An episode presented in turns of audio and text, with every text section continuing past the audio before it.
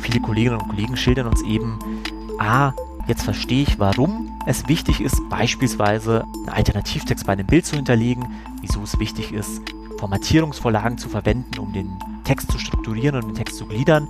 Ähm, denn oftmals ist es so, dass nicht aus Bosheit nicht barrierefrei kommuniziert wird, sondern einfach, weil das Wissen warum und wie fehlt. Barriere los. Der Podcast für barrierefreie Lösungen im digitalen Raum. Hallo und willkommen zur neuen Folge von Barrierelos, dem Podcast zur digitalen Barrierefreiheit. Mein Name ist Dennis Bruder und ich arbeite als Berater für die Beratungsstelle Digitale Barrierefreiheit in Bayern. Wir werden ziemlich häufig von öffentlichen Stellen wie Gemeinden oder Kommunen gefragt, wie man das Thema digitale Barrierefreiheit denn überhaupt am besten anpacken kann. Und genau dazu wollen wir mit unserem heutigen Gast sprechen. Sein Name ist Patrick Winkler und er arbeitet für die Landeshauptstadt München. Patrick Winkler ist Experte für Accessibility und agiles Projektmanagement bei der Landeshauptstadt München. Als Fachanalyst im Team Webmanagement ist er inhaltlich und strategisch für die barrierefreie Umsetzung von interner und externer Kommunikation zuständig. Außerdem ist er direkter Ansprechpartner für Mitarbeitende der Stadt München, wenn es um Fragen zur digitalen Barrierefreiheit geht. Ja, schönen guten Tag. Vielen Dank für die Einladung in den Podcast und ich freue mich, heute hier zu sein. Ja, gerne. Ähm, digitale Barrierefreiheit betrifft ja vor allem auch öffentliche Stellen. Warum unternimmt denn die Landeshauptstadt München so viele Anstrengungen, barrierefreie Angebote zu schaffen? Also warum wir große Anstrengungen in dem Bereich, im Bereich der digitalen Barrierefreiheit unternehmen? Darauf gibt es eigentlich eine ganz einfache, eine ganz simple Antwort. Und zwar, damit unsere digitalen Angebote für alle Menschen nutzbar sind. Und für alle Menschen heißt ganz unabhängig von Einschränkungen aller Art. Also wir möchten, dass unsere Informationen in der internen Kommunikation alle Kolleginnen und Kollegen und in der externen Kommunikation alle Bürgerinnen und Bürger erreicht und von diesen eben auch genutzt werden können. Und die Landeshauptstadt München hat deshalb sowohl in der Digitalisierungsstrategie als auch in der IT-Strategie dem ganzen Thema der digitalen Barrierefreiheit viel Raum gewidmet und sich dazu großen Anstrengungen verpflichtet. Daneben gibt es aber auch eine ganz konkrete rechtliche Bewandtnis, weshalb wir das Ganze machen müssen. Also durch die bayerische E-Government-Verordnung haben die Bürgerinnen und Bürger eben auch einen konkreten rechtlichen Anspruch darauf, dass wir mit ihnen digital barrierefrei kommunizieren. Also auch wieder ein ganz konkretes Beispiel münchen.de als das offizielle Stadtportal für München. Hier müssen wir eben seit letztem Jahr eine Erklärung zur Barrierefreiheit vorhalten und im Großen und Ganzen alle Inhalte digital barrierefrei bereitstellen. Ja, da wäre auch gleich ein Stichwort genannt, und ähm, das ist die bayerische E-Government-Verordnung. Und was das genau ist, das erklärt uns mal unsere Werkstattmitarbeiterin Alexandra Gödicke. Die bayerische E-Government-Verordnung, kurz BayEGov, regelt digitale Barrierefreiheit in Bayern. In der Verordnung können sich öffentliche Stellen des Bundeslandes Bayern informieren, ob sie die Anforderungen an die digitale Barrierefreiheit erfüllen müssen. Außerdem ist dort vermerkt, was umgesetzt werden muss. Für öffentliche Stellen des Bundes gilt die Barrierefreie Informationstechnikverordnung, kurz BITV. Diese besagt unter anderem, dass öffentliche Stellen in Deutschland ihre digitale Kommunikation zugänglich gestalten müssen. Die bayerische Verordnung bezieht sich in weiten Teilen auf die bundesweite BitV-Verordnung. Ja, Herr Winkler, Sie haben ja gesagt, dass Sie das Thema sehr zentral aufgehangen haben innerhalb der Landeshauptstadt München. Können Sie mal ein bisschen konkreter werden? Was haben Sie da alles unternommen? Mhm. Ja, gerne. Also wir haben relativ viele Maßnahmen angepackt. Ganz wichtig noch vorab, und das gilt eigentlich auch für die anderen Fragen im heutigen Podcast. In der LHM, also in der Landeshauptstadt München, arbeiten ja mehr als 40.000 Beschäftigte und wir haben da in den einzelnen Referaten ganz viele Mitstreiterinnen und Mitstreiter, die sich an ganz unterschiedlichen Stellen mit verschiedenen Facetten der digitalen Barrierefreiheit beschäftigen. Ich kann heute nur für das Team Gesamtstädtisches Webmanagement sprechen und wir als Team, wir sind eben die stadtweit zuständige Stelle für alle Fragen zur digitalen Barrierefreiheit und deren inhaltliche wie strategische Umsetzung, sowohl bei internen als auch bei externen Touchpoints, nenne ich es mal. Ähm, in dem Wort Team steckt auch schon drin, ich mache das nicht alleine, sondern ich spreche hier für unser gesamtes Team, für unser Team als Ganzes, denn digitale Barrierefreiheit ist bei uns Teamarbeit und wird von mehreren Kolleginnen und Kollegen im Team bearbeitet. Also, was haben wir konkret unternommen? Beispiel für das stadtweite Social Intranet, das heißt Wilma, also das Intranet der Stadtverwaltung. Da haben wir eine Checkliste erstellt und die soll eben dabei helfen, wie Beiträge in der Checkliste barrierefrei erstellt werden können. Auch wieder mit dem Hintergrund, dass diese Informationen dann eben alle Kolleginnen und Kollegen erreichen. Das gleiche haben wir auch für die Erstellung von barrierefreien Dokumenten gemacht. Also wir haben eine Anleitung erstellt ähm, für barrierearme PDF-Dokumente und damit auch einen Mindeststandard definiert, der jetzt auch stadtweit verbindlich ist. Beim Stadtportal münchen.de, da findet derzeit ein großer Relaunch statt und in dem Zuge ist auch, spielt auch digitale Barrierefreiheit eine ganz wichtige Rolle. Also das neue München.de Angebot, das wird auch nach der BitV 2.0 getestet und gelabelt werden und ähm, entsprechend werden ganz viele Aspekte der digitalen Barrierefreiheit da Berücksichtigung finden. Auch auf münchen.de findet sich schon jetzt ein großes Parallelangebot in leichter Sprache. Das wird sukzessive auch immer weiter ausgebaut. Also für das Thema Corona zum Beispiel, da gibt es schon wahnsinnig viel in leichter Sprache, das es auf münchen.de zu finden gibt. Und das wurde von den Usern von münchen.de auch sehr gut angenommen. Ähm, ein weiteres Projekt ist der Aufbau eines Testpools innerhalb der Stadtverwaltung. Und dabei testen Kolleginnen und Kollegen, die eben selbst von Einschränkungen betroffen sind, neue Systeme, Webseiten, Apps oder andere Programme auf digitale Barrierefreiheit.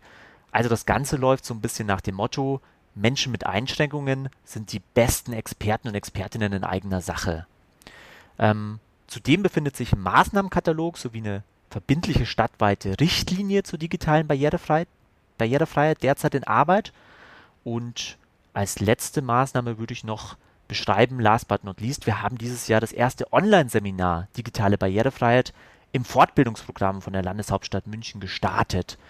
Ähm, da handelt es sich um ein WebEx-Seminar und das ist im Prinzip eine Einführung in die Basics, also die Grundlagen der digitalen Barrierefreiheit. Das kann von allen Mitarbeitenden der Landeshauptstadt München besucht werden und mit dem Angebot, das wir auch im nächsten Jahr weiterentwickeln und ergänzen wollen, da haben wir uns den Auftrag gegeben, dass wir die Kolleginnen und Kollegen eben für die ganze Thematik sensibilisieren möchten.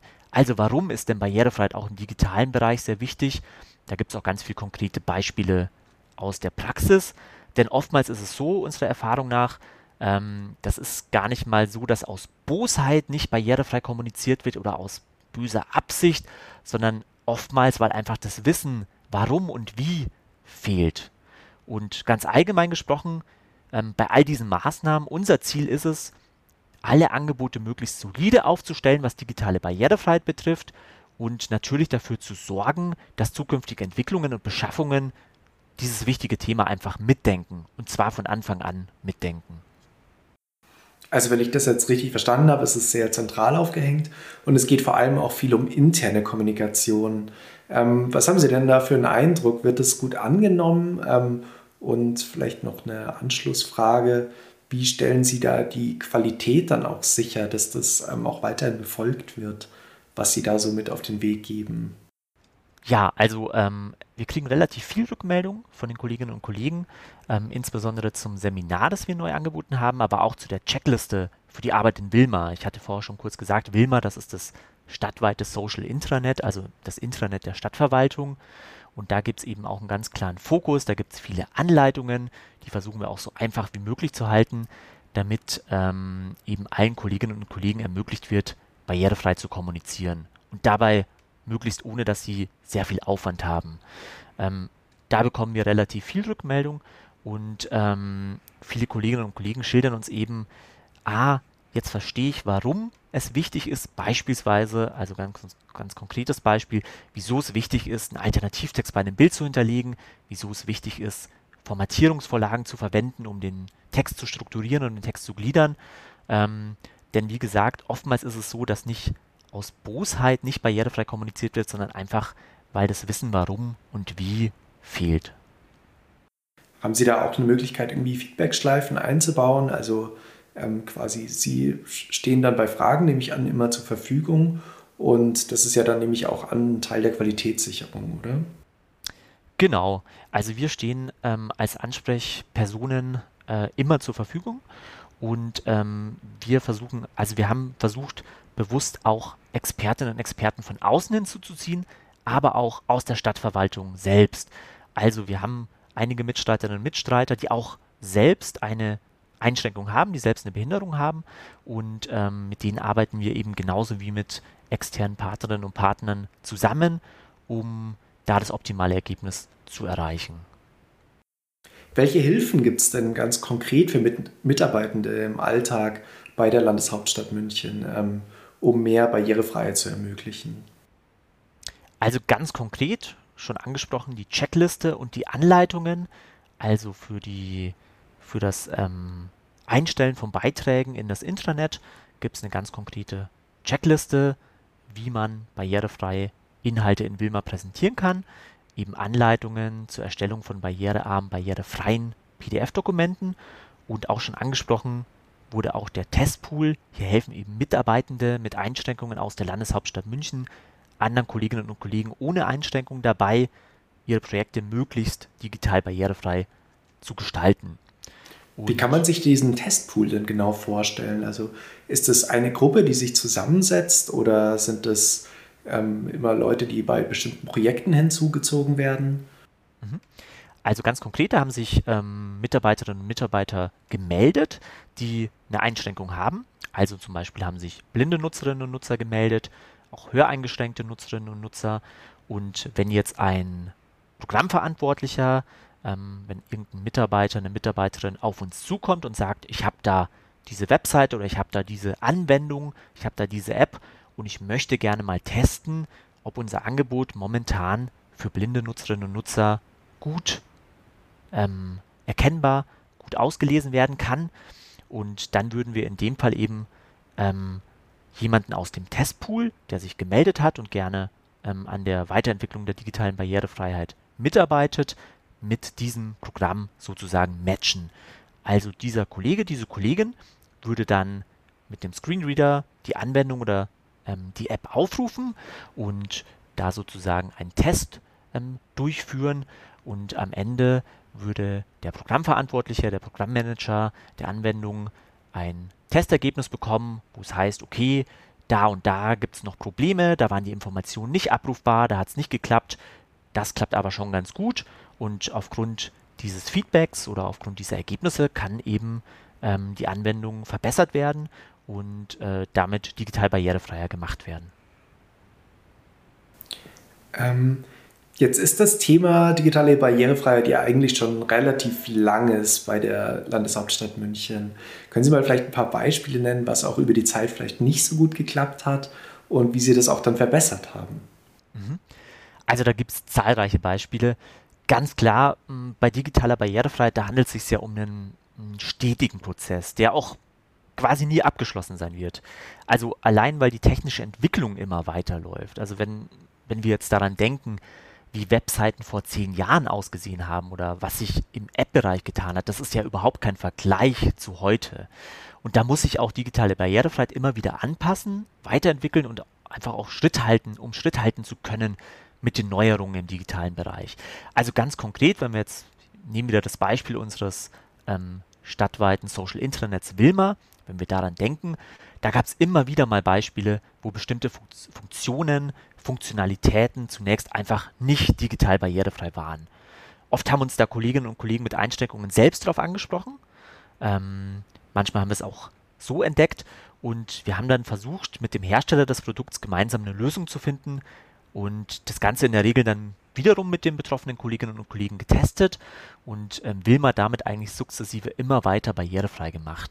Ähm, das ist eben auch ganz wichtig zu sagen. Es gibt also nicht das perfekte System ähm, oder selten gibt es ein wirklich perfektes System, sondern wichtig ist eigentlich immer die Bereitschaft, ähm, weiter daran zu arbeiten, diesen Zustand, den man wahrscheinlich doch nie erreicht, zumindest immer ein Stück weit näher zu kommen.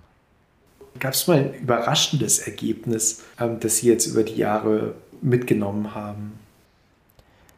Also was für mich überraschend war, ist, dass digitale Barrierefreiheit eigentlich allen nutzt. Also nicht nur den Kolleginnen und Kollegen oder Bürgerinnen und Bürgern mit einer Einschränkung, die sind natürlich in hohem Maße darauf angewiesen, ähm, sondern eben allen. Also man könnte ja denken, man macht diese ganzen Maßnahmen, diese ganzen Anstrengungen im Bereich der digitalen Barrierefreiheit für die x Prozent Leute, die irgendeine Behinderung, die irgendeine Einschränkung haben. Ähm, und meine, mein, mein überraschendes Ergebnis war eigentlich, dass wenn man digitale Barrierefreiheit umsetzt, dass es nicht nur dieser Gruppe mit Einschränkungen, mit einer Behinderung nutzt, sondern allen. Also wenn Sie beispielsweise einen Text mit Zwischenüberschriften als Formatvorlagen formatieren und damit strukturieren, oder wenn bei der Bildauswahl bestimmte Dinge beachtet werden oder bei Abkürzungen, dann kommt am Ende eigentlich immer ein Text dabei raus, der für alle besser lesbar ist. Oder jetzt eben ganz allgemein gesprochen, wenn Programme und Anwendungen leichter bedienbar sind, wenn man sich da Gedanken gemacht hat, wie können die möglichst gut und einfach intuitiv bedient werden, oder wenn der Kontrast mitgedacht wurde und so weiter, wird ein Produkt eigentlich nicht schlechter, sondern immer besser.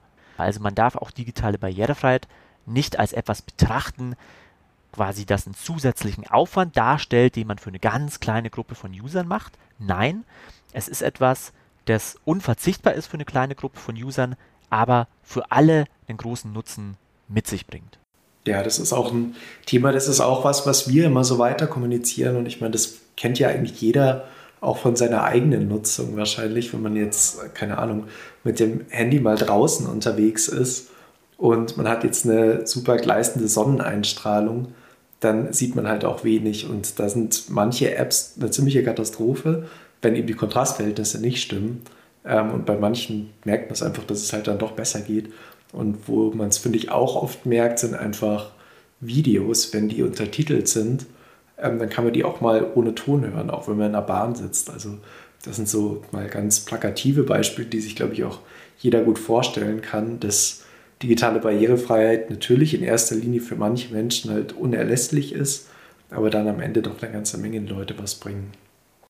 Absolut. Also uns berichten auch oft Kolleginnen und Kollegen, die zum Beispiel einen Unfall hatten und ähm, dann für eine Zeit, sagen wir mal für zwei Wochen oder so, vielleicht den Arm oder die Arme nicht so gut benutzen können, dass sie dann überhaupt das erste Mal in, in die in die Lage kommen, dass sie sagen, oh, also wenn ein Produkt über die Tastatur, Sprachsteuerung, wie auch immer, gut ansprechbar ist, dann ähm, merke ich jetzt erstmal, das ist erstmal sehr wichtig. Ähm, und natürlich wird da auch ein bisschen wieder sensibilisiert, wie es bestimmten Gruppen ähm, mit einer motorischen Einschränkung beispielsweise immer zugeht. Aber viele, die dann auch sagen, ähm, ja klar, also da merke ich dann erstmal, wie wichtig das Ganze ist. Ja, dann sind wir auch fast schon am Ende. Ich hätte jetzt noch eine letzte Frage. Und zwar ist ja die Landeshauptstadt München doch eine recht große öffentliche Stelle und wir kriegen von der Beratungsstelle häufig natürlich Anfragen von deutlich kleineren ähm, Gemeinden oder Kommunen oder anderen öffentlichen Stellen. Ähm, haben Sie da trotzdem einen Tipp, was man, wie, wie man das Thema überhaupt erstmal anpacken kann und bei sich aufhängen kann? Also wichtig ist meiner Erfahrung nach, direkt Kolleginnen und Kollegen mit Einschränkungen einzubeziehen.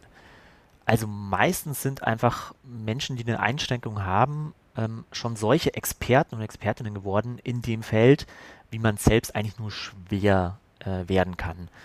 Da fällt mir jetzt auch ganz spontan das Stichwort Co-Creation ein. Also Co-Creation steht ja für kreative Kollaboration. Also gemeint ist, dass diejenigen an der Entwicklung von einem Produkt oder einem Service teilhaben, die davon betroffen sind. Also der Regel sind damit die Kunden gemeint, aber in dem Fall eben die Menschen mit Einschränkungen. Also die Menschen, die auf digitale Barrierefreiheit wirklich in hohem Maße angewiesen sind, das sind oft die absoluten Experten auch zu dem Thema und ähm, da ist es wichtig, diese mit einzubeziehen. Jetzt ist mir natürlich klar, dass vielleicht in kleineren Kommunen oder kleineren Organisationen nicht immer ein großer Pool an Menschen arbeitet ähm, mit gewissen Einschränkungen, die man auch direkt einbeziehen kann. Ähm, deswegen würde ich darüber hinaus noch sagen, wichtig ist auch vielleicht externe Partnerinnen und Partner mit einzubeziehen. ähm, schlichtweg auch schon aus dem Grund, ähm, weil man dann nochmal auch einen Blick von außen bekommt, der immer wertvoll ist, der immer wichtig ist. Und ähm, ebenfalls als wichtig erachte ich, dass das Thema zentral irgendwo aufgesetzt und besetzt wird. Also dass das Thema auch zentral Aufmerksamkeit bekommt und ähm, Ansprechpartnerinnen und Ansprechpartner zur Verfügung stehen, die ja letztlich so den Mitarbeiterinnen und Mitarbeitern oder auch den Bürgerinnen und Bürgern ähm, als Ansprechperson zur Verfügung stehen.